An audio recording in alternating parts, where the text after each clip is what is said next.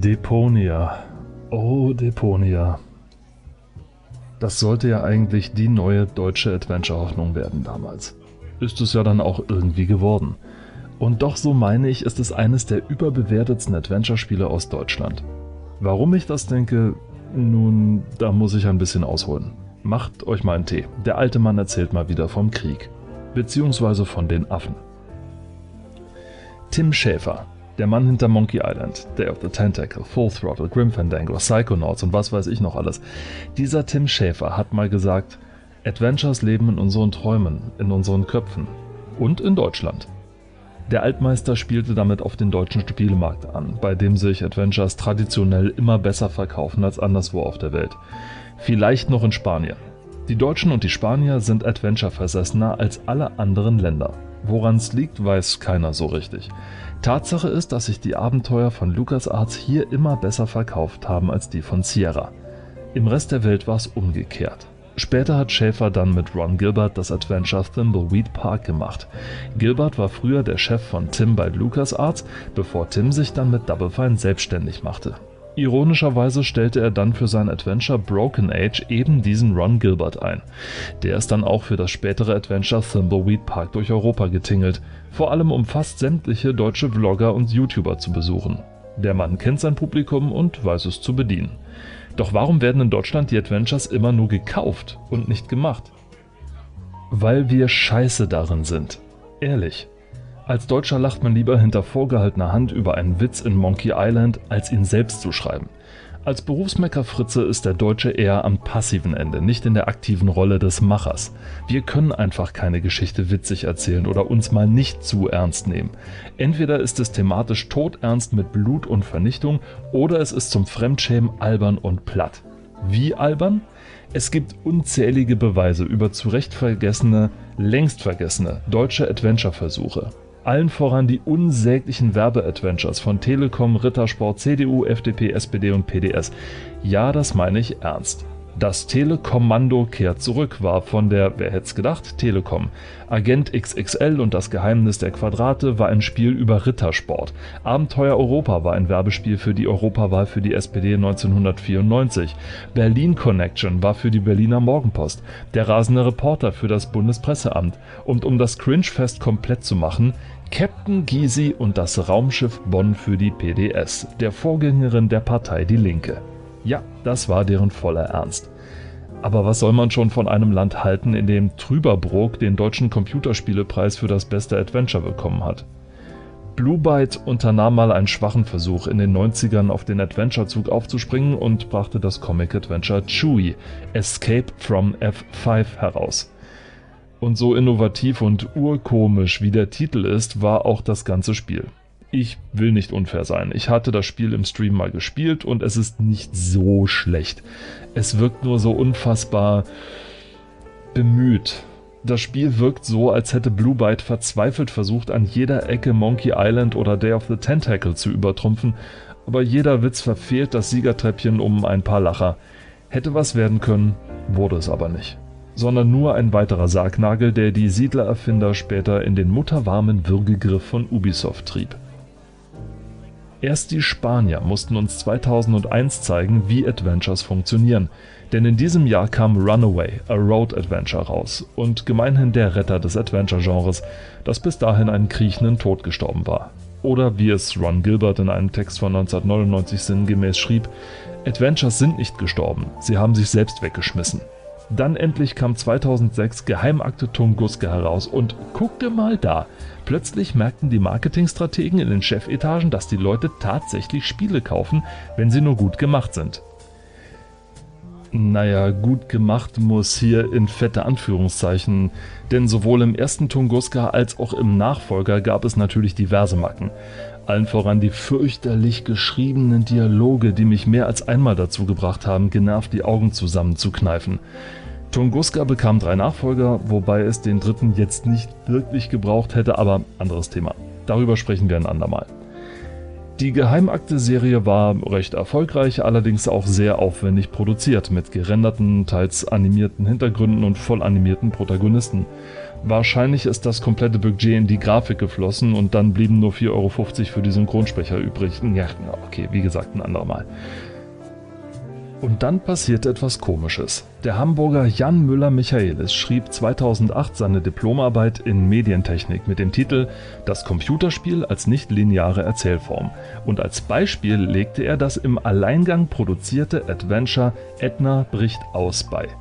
Und hier muss ich mal ganz ehrlich und offen dem Jan applaudieren. Jan, das hast du gut gemacht. Ganz ehrlich und ohne Ironie. Das Spiel sah aus wie ein Browserspiel. Zweistufige Animationen mit gekritzelten Hintergründen und eher rudimentären Illustrationen, aber sehr guten Stimmen.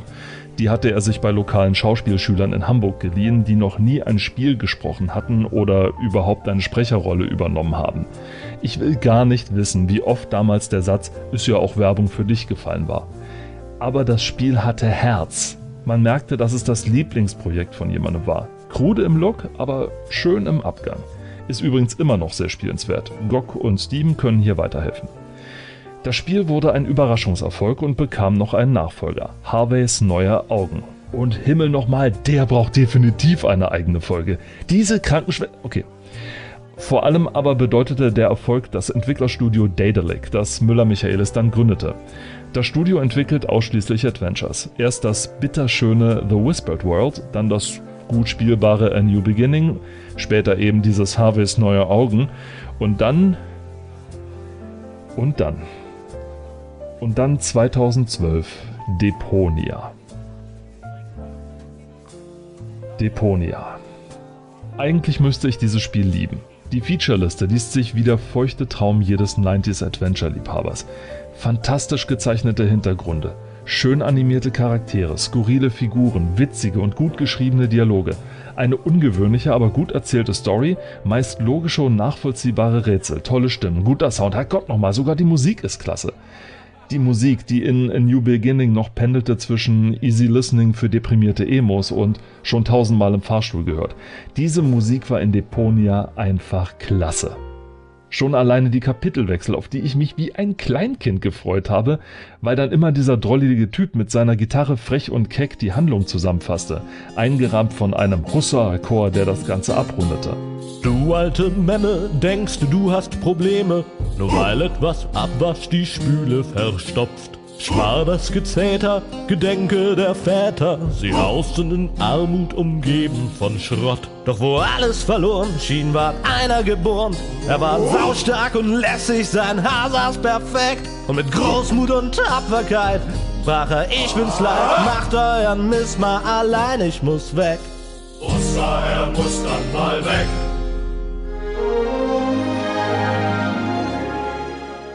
Abseits davon tat die Musik das, wofür sie verdammt nochmal da ist. Das Gesagte und Gesehene zu unterstreichen und zu unterstützen. Nicht als Krücke, sondern als vollwertiges Mitglied neben der Grafik. Unpopular Opinion übrigens meinerseits. Der Sound und die Musik machen 75% des Spielerlebnisses und des Spielspaßes aus. So, jetzt ist es raus, die Wahrheit tut weh. Trinkt eure Milch und geht euch vor der Kneipe prügeln. Nochmal zusammenfassend. Deponia spielt sich gut, sieht gut aus und klingt auch gut. Mein wahr gewordener Adventure-Traum also. Oder? Nein. Nein. Wie alles im Leben hat auch dieses Adventure eine Schwäche. Und was für eine. Diese Schwäche ist nicht abstrakt oder ungreifbar. Sie hat ein Gesicht und vor allem einen Namen. Nämlich ausgerechnet der Held des Spiels. Rufus. Würde mir irgendein verzichtbarer Marketing-Fuzzi den Helden erklären wollen, der sogenannte Elevator Pitch, würde das wahrscheinlich so klingen. Der herrlich trottelige Held, der mit niemals endendem Optimismus durch die Welt geht und mit erfinderischem Spürsinn seine unempfindliche Umgebung beeindruckt. Wikipedia faselt irgendwas von einem selbstverliebten, chaotischen Lebenskünstler. Und ja, wenn man sich die Ohren zuhält und die Augen zumacht, dann kann man Rufus tatsächlich mögen. Tut man das nicht, ja, dann erhält man das unfassbar egozentrischste, narzisstischste, dämlichste, und unsympathischste Quadratarschloch sämtlicher mir bekannter Spiele. Noch nie habe ich so für die Bösewichte gehofft wie in diesem Spiel. Und ja, ich höre von euch Drehbuch und kreatives Schreiben Studenten schon von weitem. Na, da hat das Spiel aber gut geschafft, in dir starke Emotionen auszulösen. Scheint ja doch nicht so schlecht zu sein. Hört mal her, ihr Spinner. Nur weil ein Charakter nervig ist, heißt das nicht, dass er gut geschrieben ist. Das ist genauso wie wenn bei einer Musikkritik sofort fällt, du bist ja nur neidisch. Die Annahme, dass Kritik ausschließlich auf Neid und Missgunst beruht, ist ziemlich dämlich und egoistisch. Kann ja gar nicht sein, dass Kritik auch wegen einer schlechten Leistung kommt. Ich leiste ja nichts Schlechtes. Klingt bescheuert, oder? Also, Rufus ist schlimm. Wirklich, wirklich schlimm. So schlimm, dass ich mich zwingen musste, das Spiel weiterzuspielen. Denn nochmal, alles um ihn herum ist fantastisch. Nur er, ausgerechnet die Figur, die man am häufigsten sieht und was noch schlimmer ist, am häufigsten hört. Ausgerechnet diese Figur ist das Schrecklichste am ganzen Spiel. In allen Spielen. Ja, ich habe sie gespielt. Alle. Fast alle bis auf den letzten. Den nur für eine Stunde, aber dazu kommen wir gleich. Vielleicht ein kurzer Einwurf, um das folgende zu verstehen. Das Spiel spielt auf einem Müllplaneten, wo alles und jeder aus Müll besteht oder mit Müll arbeitet. Woher der kommt, wird nie erzählt, das fällt aber weiter nicht auf. Über dem Planeten schwebt die Stadt Elysium, die das komplette Gegenteil des Planeten unter ihr ist. Alles ist weiß, sauber und die Einwohner sind gut gekleidet und sehr gebildet vor allem sehr eingebildet. Sorry für den Plattengag, passt aber gut zu Rufus Humor. Und damit wären wir wieder beim schrecklichen Rufus. Stellen wir die Sache mal gerade. Rufus ist nicht herrlich trottelig, sondern dumm. Er schimpft sich selbst Erfinder, obwohl nichts von dem, was er gebaut hat, irgendwie funktioniert. Er kaschiert diese Macke mit der nächsten. Rufus ist nicht optimistisch, er ist unbelehrbar. Er lernt nicht aus Fehlern, niemals. Dafür ist er auch unfassbar arrogant. Er nimmt keinen Rat an, wischt alle logischen Argumente mit einem Handstreich hinfort. Jede Idee, die nicht aus seinem Kopf stand, ist kompletter Unsinn und völliger Blödsinn. Sollte er doch mal eine Idee nützlich finden, so äußert er sich trotzdem höhnisch abfällig über den Ideengeber, setzt sie dann allerdings heimlich um, nur um nicht zuzugeben müssen, nur um nicht zugeben zu müssen, dass er Unrecht hatte. Nur mal so am Rande. Der komplette zweite Deponia-Teil hätte vermieden werden können, wenn es Rufus Selbstsüchtigkeit nicht gegeben hätte. Alle anderen Bewohner, sogar seine Familie, sind ihm egal. Er sagt selbst, dass er diese Welt hinter sich lassen und nach Elysium fliegen will. Was mit den Bewohnern von Deponia wird, interessiert ihn nur am Rande. Die Figuren, denen er begegnet, sind für ihn nur so lange interessant, wie sie ihm nützlich sind. Einschließlich die Frau, in die er sich verliebt hat. Eine Bewohnerin von Elysium namens Goal. Diese hat, diese hat herausgefunden, dass die Herrscher von Elysium Deponia sprengen wollen. Ihr Verlobter Klites soll nur schnell prüfen, ob der Planet noch bewohnt ist, doch Klites hat weder an Deponia noch an Goal besonderes Interesse, sondern benutzt sie nur für seine eigenen Machtpläne. Verliebt gehört hier in Anführungszeichen, denn Rufus braucht Goal nur, um nach Elysium zu kommen. Rufus ist kein selbstverliebter, chaotischer Lebenskünstler. Rufus ist ein zynischer Soziopath. Er ist ein narzisstisches Arschloch, das keinen Deut besser ist als Cletus. Das Spiel will Rufus später auf den höheren Moralteller hieven, doch das scheitert krachend an seinem Charakter.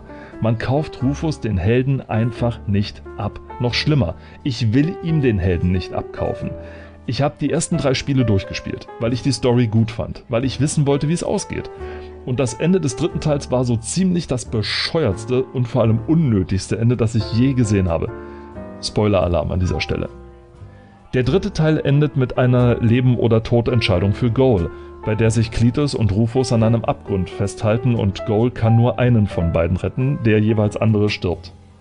Und was macht Rufus? Er lässt los, weil er Goal und Cletus nicht im Weg stehen will.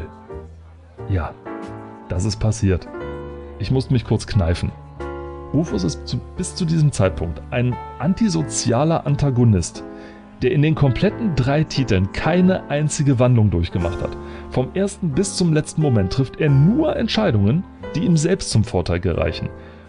Und ausgerechnet in einem Moment, wo er mal eigennützig handeln könnte, ausgerechnet da, wo es am wenigsten angebracht ist, so ganz plötzlich und ohne Vorwarnung entschließt er sich zu einer sinnlosen Handlung. Und auch hier wieder überwiegt der Eigennutz. Lieber klingt er sich freiwillig aus, als sein böses Protégé zu bekämpfen. Mit seiner Handlung hat Rufus nichts besser gemacht und niemandem geholfen. Im Gegenteil, er hat dazu beigeholfen, dass Elysium durch seinen Willen, doch seinen Willen bekommt und das nur, weil er meinte, in der Sache um Goal ginge es nur um ihn. Bis zum Schluss ein Arschloch. Deponia bekam noch einen vierten Teil spendiert, als Jan Müller-Michaelis überraschenderweise feststellte, dass die Fans noch einen Teil haben wollten, denn für ihn sei die Handlung ja eigentlich abgeschlossen gewesen. Ja, Überraschung! Wer hätte sich schon denken können, dass die Spieler mit einem dermaßen fulminanten und gut durchdachten Outro unzufrieden sein könnten? Also wurde ein weiteres Spiel gemacht, Deponia Doomsday. Und was sehen meine Augen? Das Spiel beginnt mit einem gealterten Rufus, der sich schlau anstellt der sich schlau anstellt, der kluge Entscheidungen trifft, nachvollziehbar und logisch handelt. Die ersten Rätsel sind ein Traum. Ah, haben Sie es denn jetzt verstanden, die Adventure-Profis von Data League? Nein.